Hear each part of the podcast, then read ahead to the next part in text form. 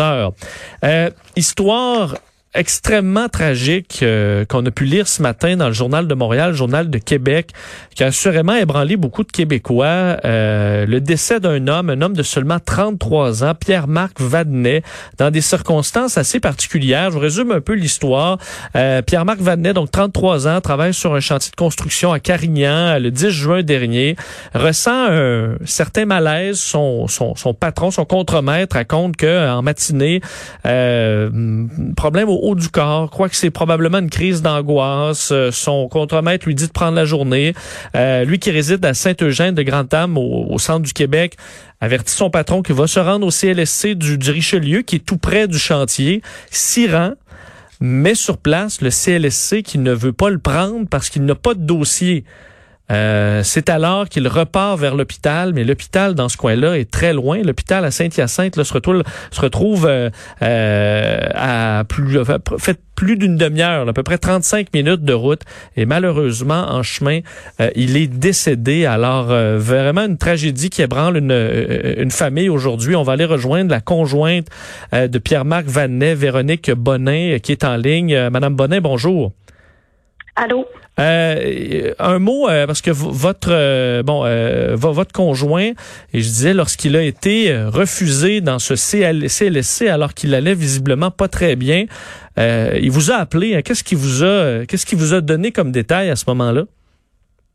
Dans le fond, quand il m'a téléphoné, il m'a juste dit au travail, puis j'ai comme mal au chest. Je, je me sens pas bien, mais je pense que c'est peut-être juste mon as, peut-être euh, il savait pas lui non plus ce que c'était dans le fond.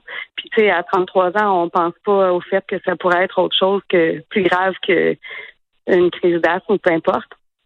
Puis euh, ça, il m'a dit qu'il avait été au CLSC, puis que le CLSC l'avait juste viré de bord. Même si, parce que sur place, euh, les alternatives euh, dans votre coin, euh, c'est pas la porte. On comprend qu'à Montréal, si on est refusé un endroit, on peut aller à quelques coins de rue, peut-être à un autre. Chez, chez vous, c'est pas ça. Non, non, ben c'est ça. Dans le coin, ben dans le coin qui était, dans le fond, c'est quand même un petit bout tout partout et au moins à 30 minutes et plus là. C'est le plus proche de CLSC. Puis c'est comme certaines personnes m'ont dit, ben avoir été dans un restaurant, il aurait peut-être été plus pris en charge. Euh, donc, selon vous, qu'est-ce que le CLSC aurait dû faire? Parce qu'on comprend que euh, bon, euh, votre conjoint pas arrivé en disant j'ai une, j'ai une crise cardiaque, il ignorait un peu ce qu'il avait, mais un malaise. Mais ils auraient dû prendre ce dossier-là plus au sérieux? Ben, je crois, comme n'importe qui, que quand on voit quelqu'un qui se sent pas bien, je pense qu'on prend soin de la personne. On lui demande qu'est-ce qu'on peut faire, si on peut l'aider, si on peut je sais pas, appeler le 911 pour la personne. Tu sais, je, sais que ça l'aurait peut-être jamais sauvé, mais ça l'aurait pu éviter. Mon conjoint aurait pu frapper une famille en route puis euh, tuer d'autres personnes. Ça aurait pu être super dangereux pour, pour d'autres personnes qui n'auraient tellement pas aimé ça. Avez-vous eu des, euh, des détails du CLSC qui ont expliqué un peu pourquoi ils lui ont refusé l'accès? Au-delà, je comprends qu'il n'y a pas de dossier, mais pas de dossier. Euh, on s'entend, on doit s'occuper des personnes en danger, qu'ils aient des dossiers ou pas. Est-ce que vous avez eu des explications? Euh, non, du tout. Et eux s'expliquent en disant ben on pouvait pas euh, on pouvait pas savoir. Ouais, je pense que c'est un peu ça. Euh, parce que pour et lorsqu'il y a des symptômes, généralement le milieu de la santé, lorsqu'il y a des, c'est peut-être ce que, ce que certains vous ont dit, mais lorsqu'on a le moindre symptôme qui ressemble un peu à une crise cardiaque, c'est m'est déjà arrivé un petit trouble de la vision qui était finalement bénin, mais je me suis retrouvé à l'urgence, euh, j'aurais plugué de partout en l'espace de quelques minutes. Euh, normalement, ces signes-là, on, lorsqu'on entend des médecins, on ne doit jamais prendre pour acquis l'état de santé de quelqu'un.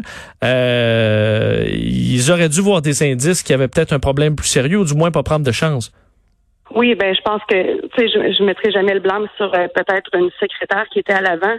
Mais tu sais, en arrière, tu sais, il aurait pu juste dire, on va prendre ces signes vitaux, juste voir, vérifier peut-être pour aller plus loin au cas où pour au moins voir, parce que je pense qu'ils ont théoriquement au CLSA, on a quand même, ils ont quand même une machine à pression puis ces choses-là pour vérifier, puis ils ont peut-être même euh, un, un DS, un euh, comment on appelle ça? Un défibrillateur? oui, défibrillateur, c'est ça. Je pense qu'ils doivent en avoir un aussi au CLSC. Euh, est-ce qu'il est-ce qu'il y aura bon on comprend qu'il y a eu qu'il y a eu autopsie on dit qu'il est décédé d'une crise cardiaque il y aura enquête est-ce que vous souhaitez porter ce dossier-là plus loin? Euh, ben, je te dirais pour l'instant, on, on, essaie de vivre notre deuil avec mes deux enfants. Puis je, pour l'instant, je pourrais pas dire ce que ce que ce que je peux faire pour l'instant. Je suis pas, je suis pas vraiment rendue encore à cette étape-là. Ça parce qu'on comprend qu'il était père de, de, de, vos deux enfants, seulement 10 ans et, et 7 ans. Donc c'est une histoire qui, qui, qui, qui, bouleverse complètement votre famille. Euh, oui, totalement, parce qu'il n'y a, y a jamais eu de problème de santé à part de l'asthme. Donc euh, oui, on ne peut pas s'attendre vraiment à ça à cet âge-là. On va surveiller euh, ce dossier-là euh, de près. On va vous souhaiter bon courage, nos, nos sympathies également à vous et vos enfants. Véronique Bonin, merci. Merci beaucoup. Au revoir, Véronique Bonin, conjointe de Pierre-Marc Vanet, seulement 33 ans, qui décède en route vers l'hôpital. Donc, un chemin de plus de 35 minutes alors que finalement elle était victime d'une crise cardiaque après être allée cogner aux portes d'un CLSC où on lui a euh, refusé le service assez particulier.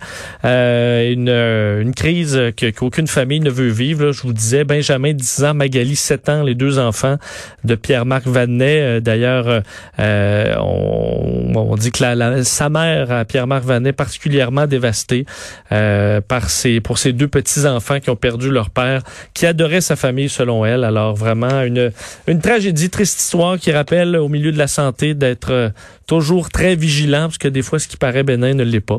Alors triste histoire, on fait une courte pause, on parle à Steve Fortin retour. Vincent Dessureau,